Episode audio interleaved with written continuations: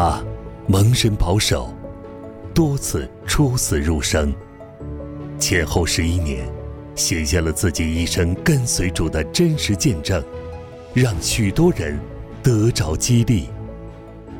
一个蒙恩的罪人，作者郭连俊，播音西边树，听见录制。追忆我这一生，有多少时是快乐，也有多少时是痛苦忧愁。有时升到了高山，有时跌到了幽谷；有时春风得意，有时秋风秋雨。不管怎样的环境，都蒙神保守，平安度过。这是我从心里要感恩的。我最喜欢圣经诗篇的二十三篇。耶和华是我的牧者，我必不致缺乏。他使我躺卧在青草地上，领我在可安歇的水边。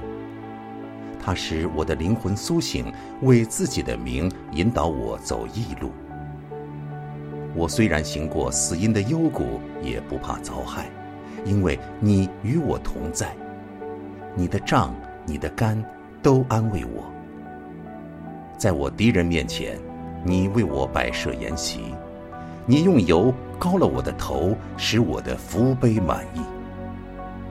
我一生一世必有恩惠慈爱随着我，我且要住在耶和华的殿中，直到永远。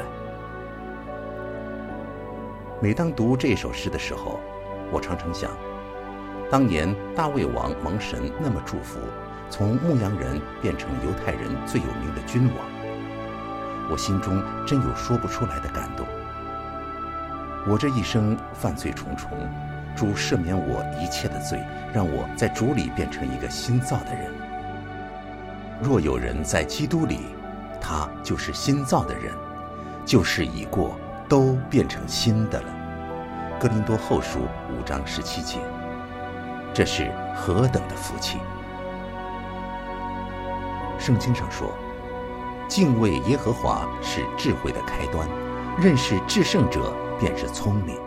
真言书九章十节。一切聪明智慧都是从神那里来的。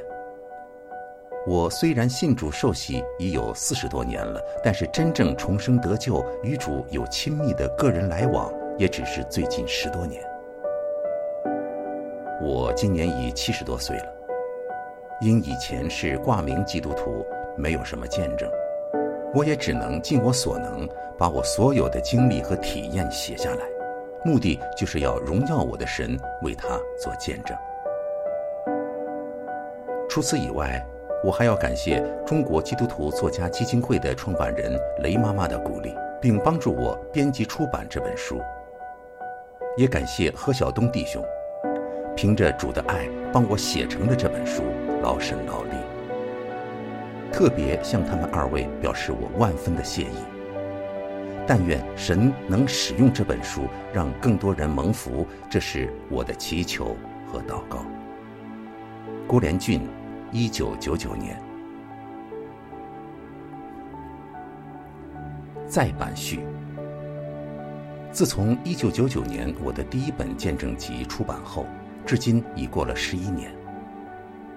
在这十一年多中，回忆起神在我身上的恩典、神的医治、圣灵的感动和责备等等，真是笔墨难以述说和形容。为了感谢神恩，我应该将它们一一写下来，再出一册感恩续集来见证神的信实、慈爱、怜悯和公义。也希望借此见证续集，向已信耶稣或尚未信的朋友们宣告：我所信和敬拜的神是真实可信靠的唯一真神。在这十一年中，有很多事情发生在我身上，连我自己也不知道为何会发生，或是为什么要发生。但我却知道，无论发生什么事，一定有神的旨意。以下所记录的每件事，其中是靠片段的回忆，将它们从简无误地写下来，与读者们分享。在此谢谢西怡和灵秀姐妹在出版此续集的各方面协助。为传福音，我们尽可能做自己能做的，无论出钱出力，都是为了爱神，也爱我们骨肉之亲。同时，我们自己也将因此蒙神大大赐福。郭连俊，二零一零年。第一部分。六次出死入生，感谢神，大小手术一共做了六次，不知有多少人第一次就死在手术台上。最近一次我在医院里只住了两天，但这第六次心脏病好了以后，我心慌意乱的毛病也完全好了。第一章，人从小就会犯罪。我不是写传记，只有大人物才写传记。我从自己小时候说起的目的是为了要证明神说的“人人生下来就有罪性”是千真万确的。一九二五年，我在天津出生。幼年的时候，我家可算小康之家。虽父亲和母亲结婚的时候家里很穷。由于父亲的刻苦耐劳、努力奋斗，没有几年，家里的经济环境便好转过来。母亲是在旧礼教下教养的，女子无才便是德，所以她不识字，对我们管教也不严。她是贤妻良母，我们读小学时，只要不留级，他就心满意足了。我们也是懵懵懂懂的，什么都不知道，也没有人来督促，多数时间都在家里玩耍。我们是一个大家庭，包括叔叔一家人，小孩就有七八个，年龄都是五六岁，最多十岁，聚在一起玩，热闹得很。孩子们在一起的时候，多数都是出坏主意，这就证明了圣经上的话：人人生下来都有罪性，因那些坏事不用人教，天生就会的。至于好的，父母要教导我们。如不要说谎，不要骂人，不要打架，不要偷窃等等，但我们做出来的刚好相反。按照圣经，神造亚当和夏娃的时候，我们在尚未犯罪之前的确是好的，后来因他们犯罪离开神，就开始变坏了。我们都是亚当夏娃的后代，所以生下来就有犯罪的本性。小孩子聚在一起，坏主意就多。父母再三教导，甚至打罚都不一定见效。记得有一次，我还很小，和其他的孩子们一起玩。我们隔壁有一家木材行，有各式各样的木材，有些木条子很好玩。我们几个堂兄弟姊妹就想办法去拿，但又不敢去偷，就商量出一个好办法：每人跑去取两根木条，用来做武器打仗。一个装作打胜，另一个装作打败，一个跑，一个追，就把木条拿走了。偷了一次还不算，还要再偷，这就是贪婪之心。最初那些做工的也没有留意，后来他们发现那些木条不见了，一看是我们拿的，马上就追到我们家中。我们父母只好向他们道歉，把东西都归还他们，风波才算平息。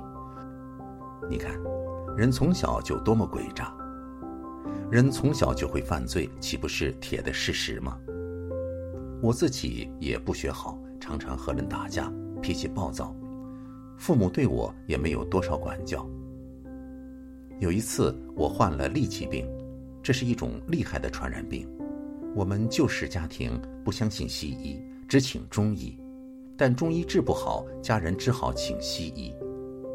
那时候我只有三四岁，怕痛不肯打针，就有母亲和姊妹把我按在床上，医生给我打了一针，很痛，我就大发脾气，竟起来打了医生一个耳光。医生骂我没有家教，连我的母亲也一起骂，害得我母亲连连道歉。我不知医生是来医治我，只因他刺痛了我，小小年纪就要报复。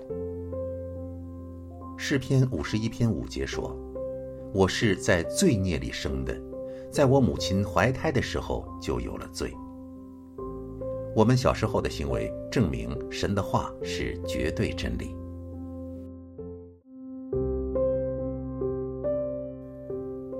第二章，神的恩典。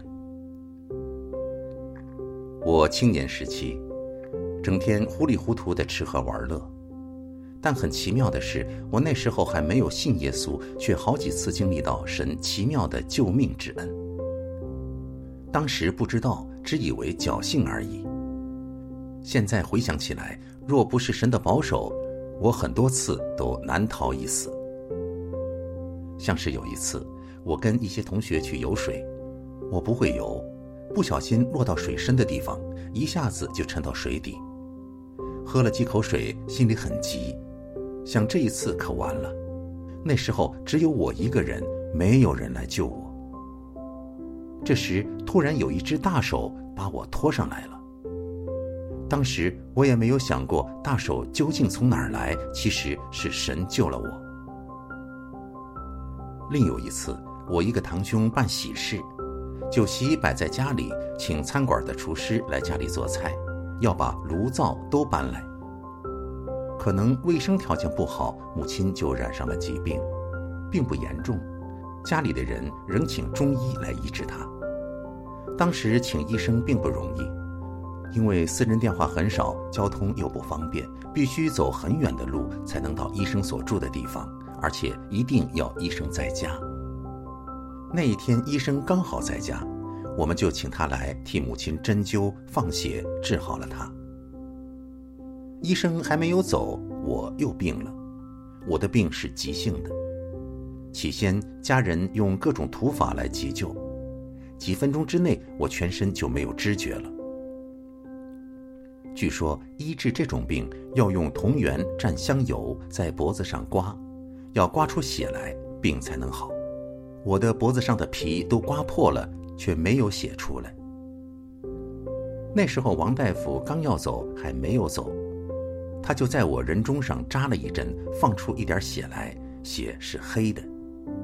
血一出来，我就渐渐的好了，全身恢复了知觉。然后又吐又泻，身体就轻松了一半。到今天为止，我还弄不清楚当时究竟发生了什么事。现在回想，真是神的恩典。